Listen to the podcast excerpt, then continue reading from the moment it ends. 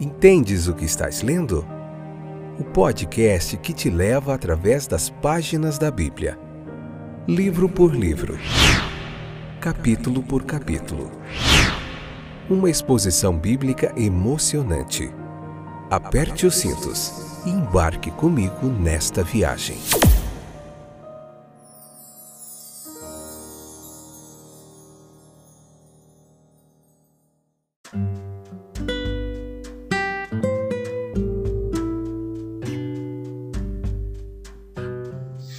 Olá, meus queridos companheiros de viagem através das páginas da Bíblia. Esse é mais um episódio do podcast Entendes o que estás lendo? Hoje veremos, com a graça de Deus, Números capítulo 27, parte 2, episódio de número 560.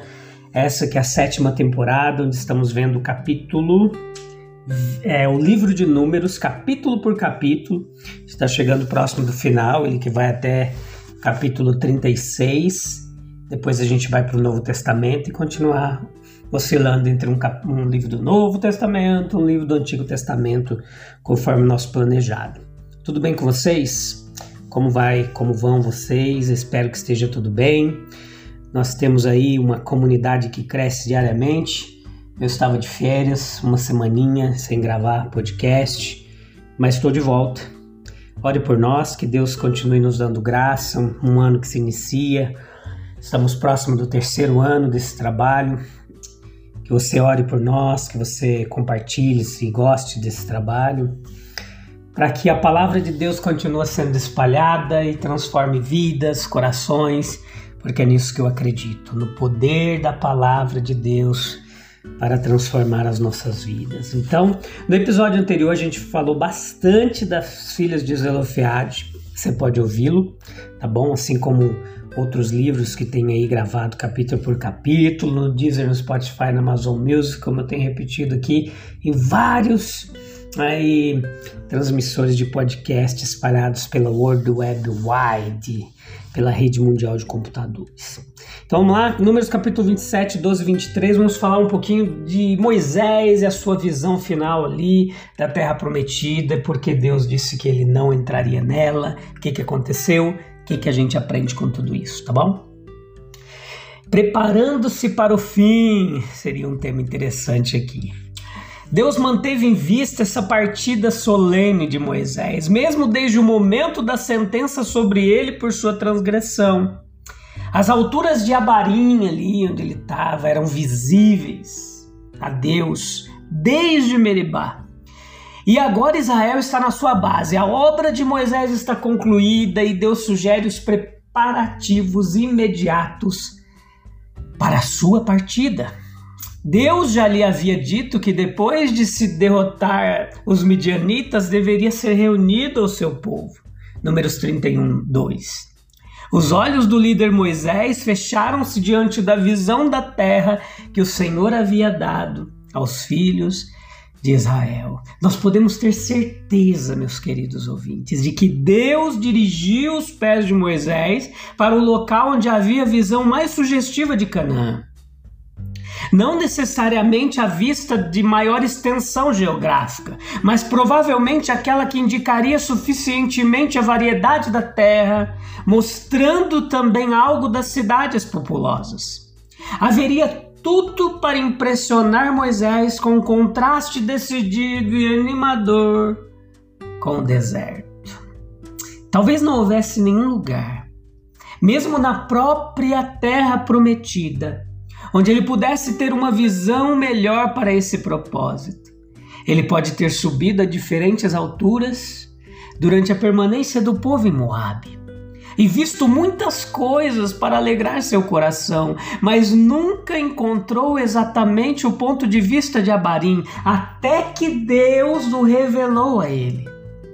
Muitos pastores moabitas, eles vagaram por aquelas alturas e viram com os olhos externos a mesma paisagem que Moisés. Mas era necessário um Moisés com um coração há muito instruído, experiente, privilegiado, para ver o que o Senhor lhe mostraria. Balaão foi levado de uma altura a outra pelo insatisfeito Balaque, mas de todos eles, até o homem de mente carnal e corrupta viu algo glorioso. O que então Moisés não deveria ter visto? Sendo um homem tão diferente de Balaão e olhando do ponto de vista escolhido pelo próprio Deus, Moisés viu com seus próprios olhos que valeu a pena esperar e sofrer 40 anos pela terra. O objetivo é revelado diante dele como digno do esforço. E embora o futuro terreno de Israel não deva ser o seu futuro, como ele poderia considerá-lo de outra forma, senão com tanto interesse e alegria, como se fosse o seu próprio destino? Quaisquer que fossem as circunstâncias da morte de Moisés, não poderiam afetar materialmente o curso do povo, visto que o Deus sempre amoroso e todo compreensível os tinha no comando. Mas convinha a Deus. Era um sinal de cuidado amoroso para com o servo fiel que Moisés morresse como morreu. Ele poderia ter morrido na escuridão causada por alguma nova rebeldia do povo, ou, na melhor das hipóteses, nas circunstâncias normais da vida diária. Mas Deus ordena todas as coisas para que ele parta para onde e quando sua mente possa estar cheia de grande alegria, por causa dos próximos anos de Israel em Canaã. Não aconteceu com ele como aconteceu muitas vezes em grandes crises de assuntos humanos que o líder foi subitamente chamado com um sentimento em seu coração depois de mim o dilúvio. Na verdade, ninguém sabia melhor do que Moisés que Canaã teria suas próprias dificuldades. Do deserto a Canaã, foi em muitas coisas apenas uma troca de dificuldades, mas ainda assim em Canaã em Canaã tinha coisas que o deserto nunca teve, nunca poderia ter. Caso contrário, não teria sido a terra prometida. Sim, Moisés olha para Canaã e vê não apenas a terra, mas um Josué, com 600 mil guerreiros sob seu comando, um tabernáculo, uma arca da aliança, instituições em certa medida consolidadas pela atenção diária de 40 anos. Moisés, que nasceu exilado, que viveu 40 anos entre estrangeiros no Egito, 40 anos mais no segundo exílio de Midian e 40 anos no deserto. Era o homem certo para apreciar as bênçãos que estavam chegando ao povo de Israel. Que toda a nossa vida possa ser uma subida lenta de Abarim. Então os nossos últimos dias serão recompensados com a vista de Abarim. Foi a glória e a alegria de Moisés que, enquanto olhava do topo do monte, Israel estava na planície abaixo. Eles não estavam longe no deserto do Sinai, ou pior ainda, lá nas olarias do Egito, fazendo tijolos. Moisés os trouxe consigo. Ou melhor, Deus os trouxe, os uniu. Todos os corações humildes, altruístas e que respeitam a Deus, que trabalham através de más e boas notícias para tornar o mundo melhor certamente receberão algo da recompensa de Moisés no topo de Abarim. No que diz respeito aos maiores tesouros do reino de Deus, não importa em que geração vivemos. Era melhor ser um israelita cristão no deserto, mesmo tendo morrido lá, do que um incrédulo na terra prometida de Canaã. Que o nosso clamor confiante e determinado seja sempre. Fora de Cristo não há esperança para o mundo. Fora de Cristo, as gerações de homens devem tornar-se cada vez mais corruptas. Mas igualmente o nosso grito deve ser: em Cristo não há espaço nem para o desânimo, muito menos para o desespero. Por mais obscura que seja a perspectiva dos pecados e tristezas do mundo, Deus que mostrou Canaã Moisés desde Abarim, ainda mantém seus recursos inalterados. A morte de Moisés foi tão singular quanto a sua vida. O cenário disso, o topo de uma montanha onde ele poderia estar a sós com Deus e ainda assim ter uma ampla perspectiva da terra prometida. a maneira como isso aconteceu, não por falha gradual da força natural, mas enquanto ele ainda era capaz de enfrentar a encosta íngreme da montanha.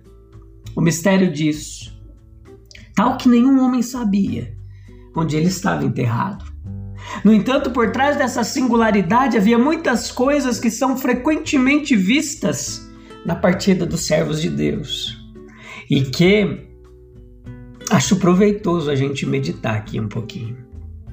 O Senhor lembra seu servo que ele morre por causa de seu pecado, versículo 14. A lembrança do pecado não perdoado, ele tira paz. A alma não suporta olhar para trás, pois o passado está cheio de terror.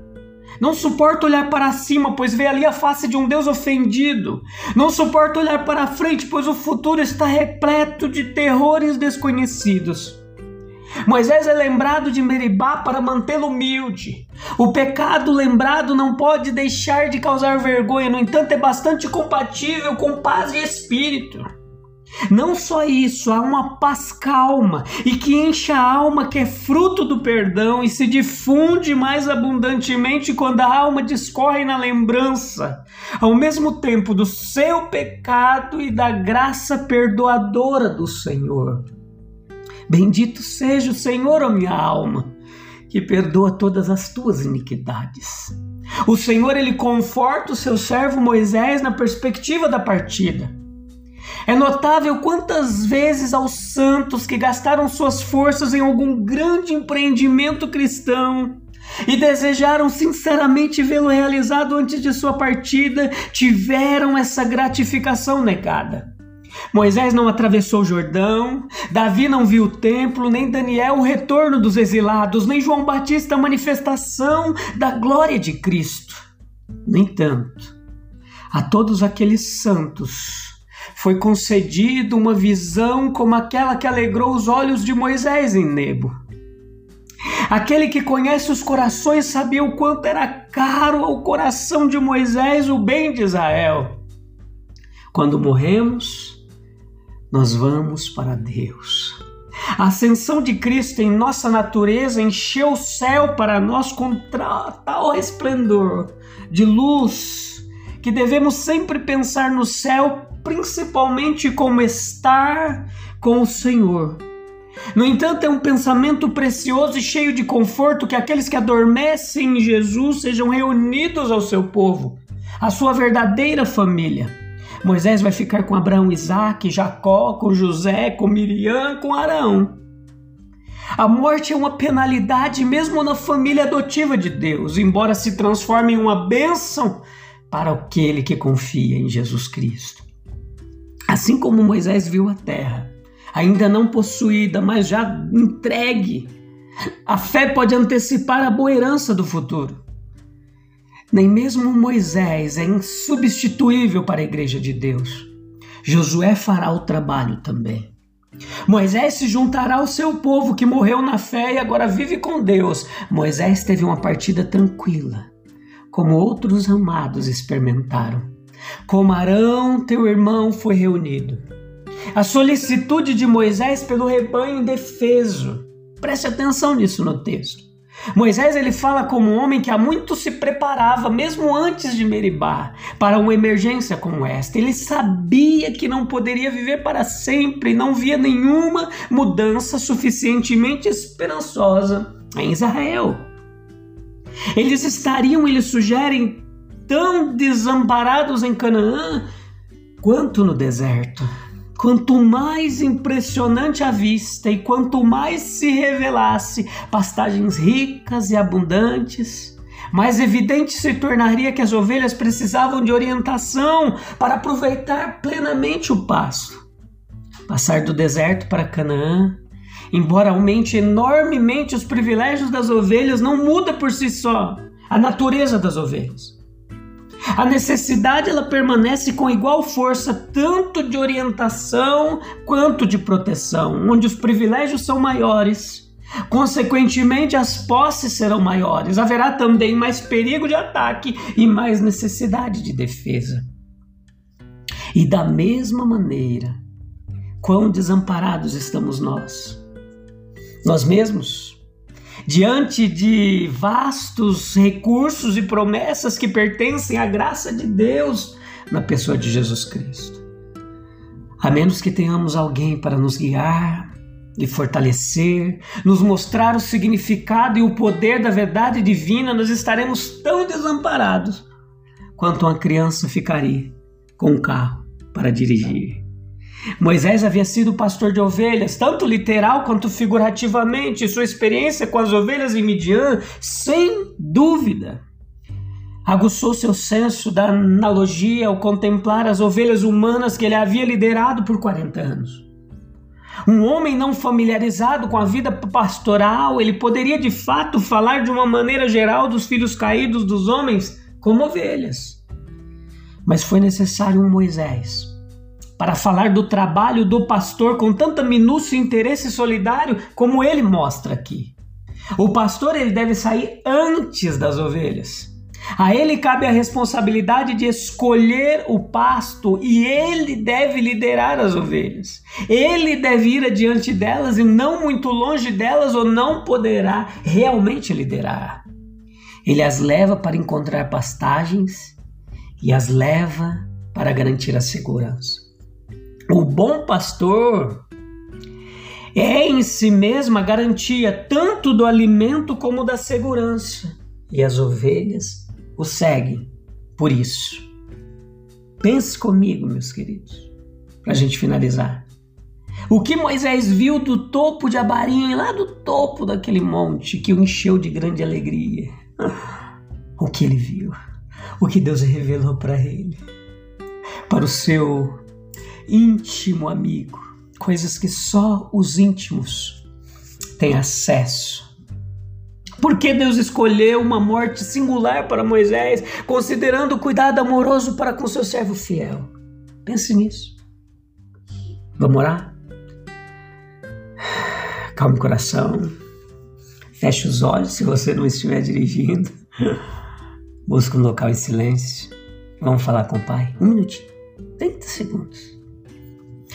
Ó oh, Jesus, que possamos, como Moisés, ter uma visão clara do propósito de Deus em nossas vidas, subindo lentamente os nossos abarins, os nossos montes, para que no ao final de nossos dias a gente possa, como Moisés, contemplar com alegria os frutos da fé e a obra realizada pelo Senhor em nosso caminho.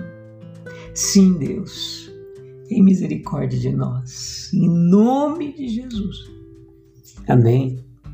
Amém. Eu te encontro no próximo episódio para a gente meditar em Números capítulo 27, a parte 3, se eu não me engano. Tá bom? A gente se vê lá, sem falta. Se Deus quiser, um abraço. Deus abençoe. Tchau, tchau.